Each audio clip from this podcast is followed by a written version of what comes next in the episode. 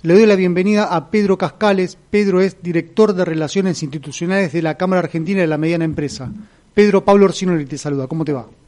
¿Qué tal, Pablo? ¿Cómo estás? Buenas tardes. Buenas tardes. Bueno, gracias por, por tener estos minutos con, con nosotros. Este, estoy conduciendo yo desde el estudio y Martín Yechua está por, por Skype y vos por teléfono, así que es una conversación este, multimodal.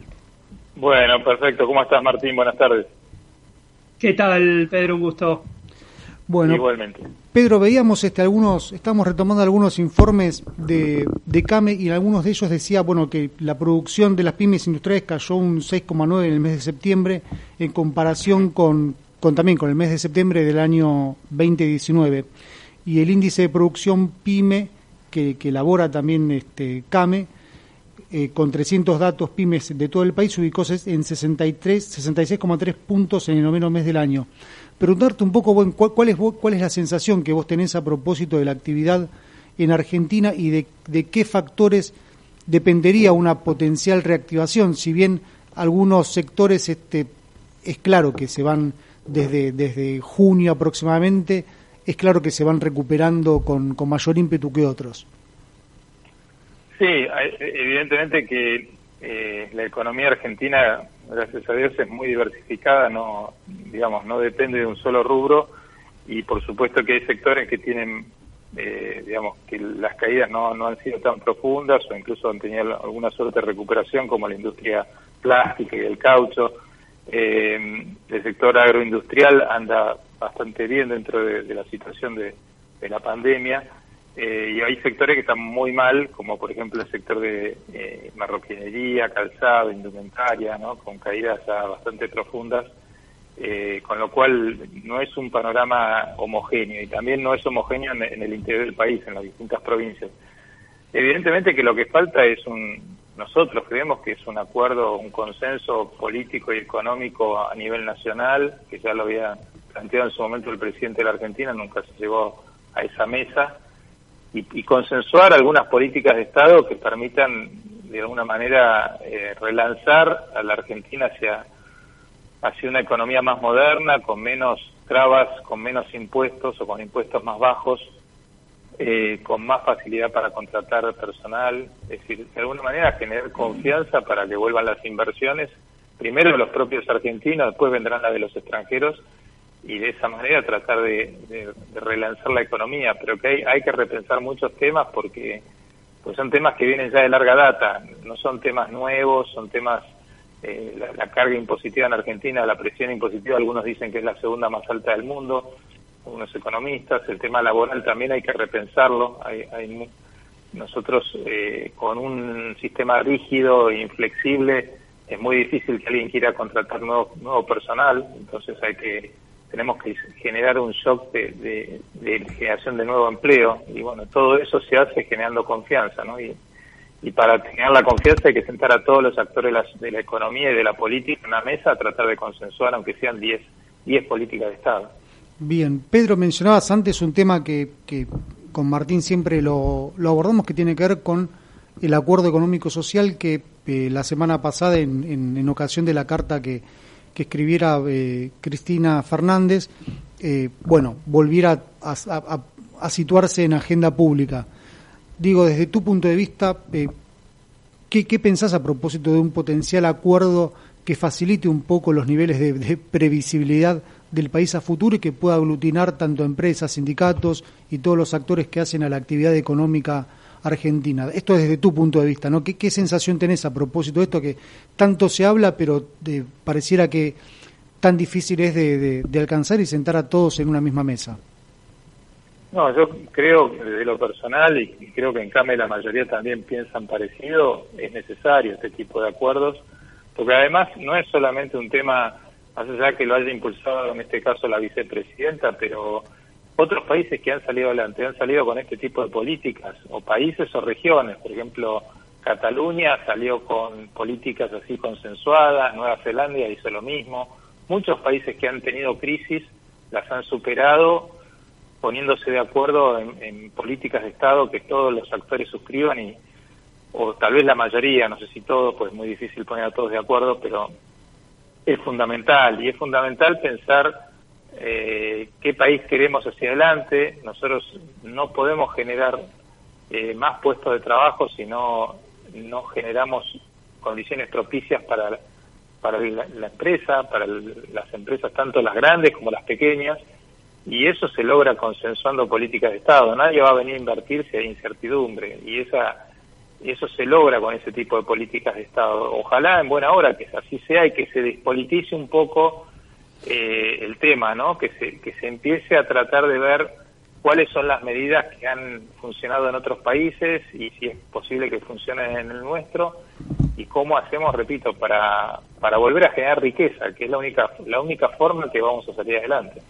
Sí, eh, respecto a esto que estás mencionando, justo hace unas semanas hicimos una encuesta con, con Adiras. Adiras es la Asociación de Directorios Asociados, que es un poco la, la, la, asociación madre de este programa, y salía como, como resultado que, digamos, los empresarios PYME tienen una perspectiva de, piensan que le va a ir mejor a, ellos de lo que le va a ir al país poniendo en contraste esos, esos dos actores, ¿no? Empresa y, y, país. Y quizá está en relación con esto que vos mencionabas antes, ¿no? De cuál es el norte del país, que, digamos, hay, hay mucho, mucha literatura, mucho escrito a propósito de que se desconoce un poco hacia dónde quiere ir el gobierno en materia de políticas públicas y de empuje hacia las hacia las empresas. ¿Qué, qué, qué pensás al respecto?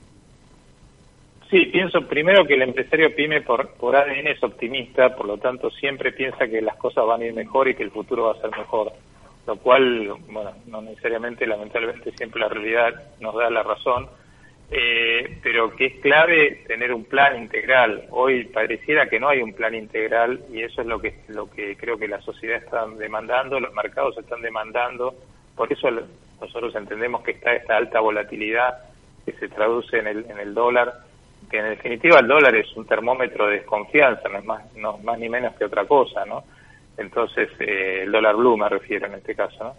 Eh, con lo cual es necesario eh, pensar en, una salida, una salida hacia adelante y una salida hacia adelante se construye con confianza y convocando a todos los sectores a una mesa eh, con pero repito acá vamos a tener que repensar muchas cosas incluso cosas que puedan llegar a ser un poco molestas como el sistema impositivo nacional provincial y municipal el, el sistema laboral el régimen laboral. Es imposible que un país crezca con un sistema tan inflexible como el que tenemos ahora o fíjate que ahora, con la prohibición de despido y la doble indemnización, una empresa que no tiene ingresos no le queda más alternativa que terminar quebrando. No tiene forma de, de, hacer un, sobre todo las pequeñas empresas. Las grandes sí, pues las grandes deciden irse del país directamente.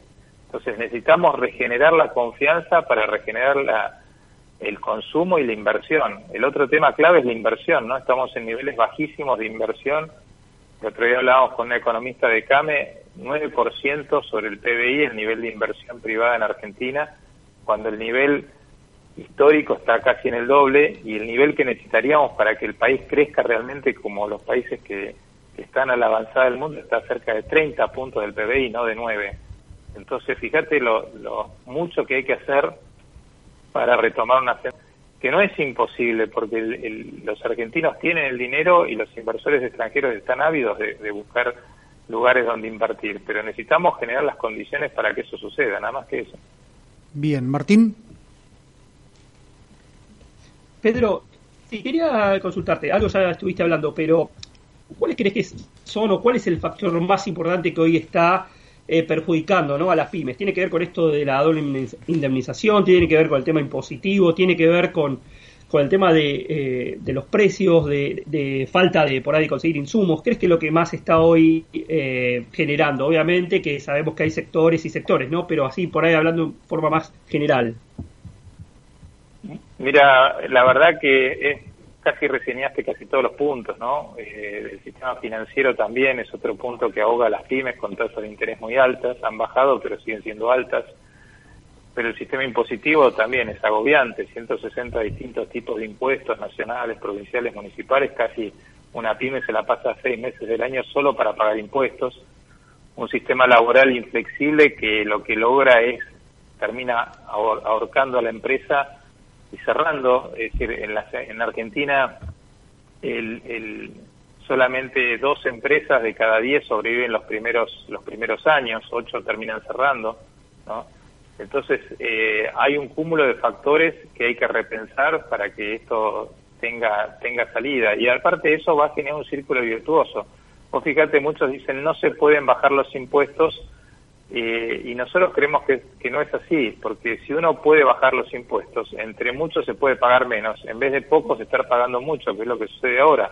La contracara de un sistema impositivo tan alto y tan burocrático es que hay una altísima informalidad. En Argentina se calcula que el 40% de la actividad es informal. Eso se podría revertir con un sistema impositivo fácil de pagar y de poco y de, y de baja alícuota, ¿no? Y eso permitiría que lo que no va a impuestos va a consumo, va a inversión y genera de vuelta empieza a motorizar la rueda. Eh, hay muchos temas que habría que hablar, pero después hay temas también de logística, ¿no? La logística en Argentina es muy cara, muy ineficiente, y también hay un tema de regionalización. Nosotros hacemos legislación en Argentina desde Buenos Aires para todo el país, pero el país tiene asimetrías enormes. Hay que repensar el, país como regiones y federalizar incluso hasta hasta los sistemas el sistema impositivo. Habría que repensar un sistema impositivo que sea al revés, en vez de la nación recaudar y coparticipar las provincias, que las provincias sean las que recauden y coparticipen en la nación y que se maneje un sistema diferenciado de impuestos según las regiones. Pero bueno, hay muchos temas para replantear en Argentina y tal vez es el momento de empezar a dar esos debates.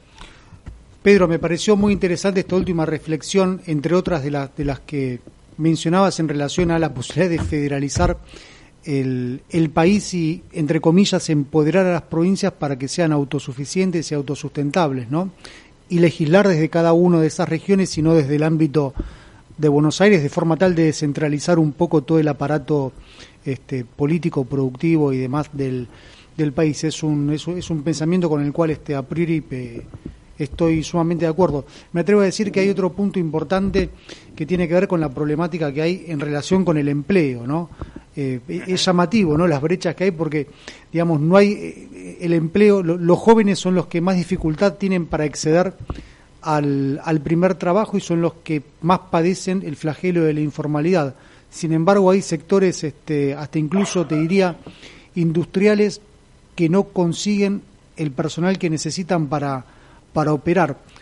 A, lo, que quiero hacer referencia es a la brecha existente que hay entre educación y trabajo, que termina siendo un problema estructural que afecta a la inclusión laboral de, muchos jóvenes, ¿no es así?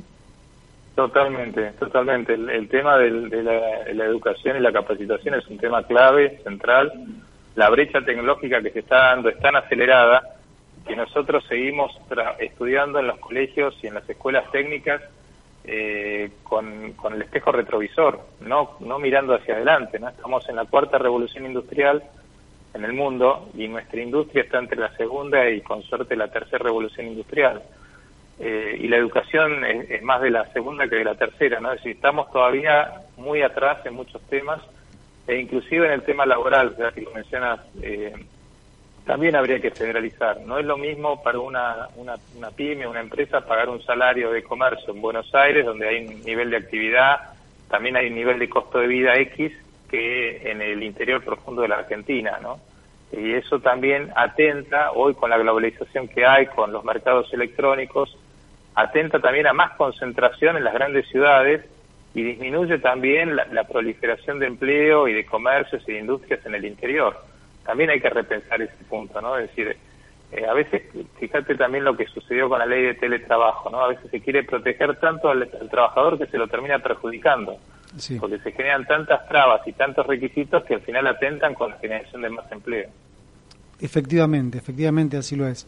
Bueno, Pedro, hemos repasado un sinnúmero de temas, este, has dejado títulos muy interesantes, entre ellos el tema de la, de la federalización de impuestos y demás de modo tal que te, despedimos y te agradecemos mucho esta nueva nota con, con Identidad Pyme. Bueno, no, gracias a ustedes, les, les, deseo una buena tarde, muchas gracias. Bueno, muy amable, buena semana Pedro, gracias. Bueno, Martín, ahí pasaba Pedro Cascales, entonces también ha dejado títulos, ¿eh? muy interesantes reflexiones y me gustó mucho porque también, naturalmente, al margen de hablar de los datos vinculados con los informes que realiza la Cámara Argentina de la Mediana Empresa, también dio su opinión este, sobre temas que son sumamente importantes para el desarrollo del país.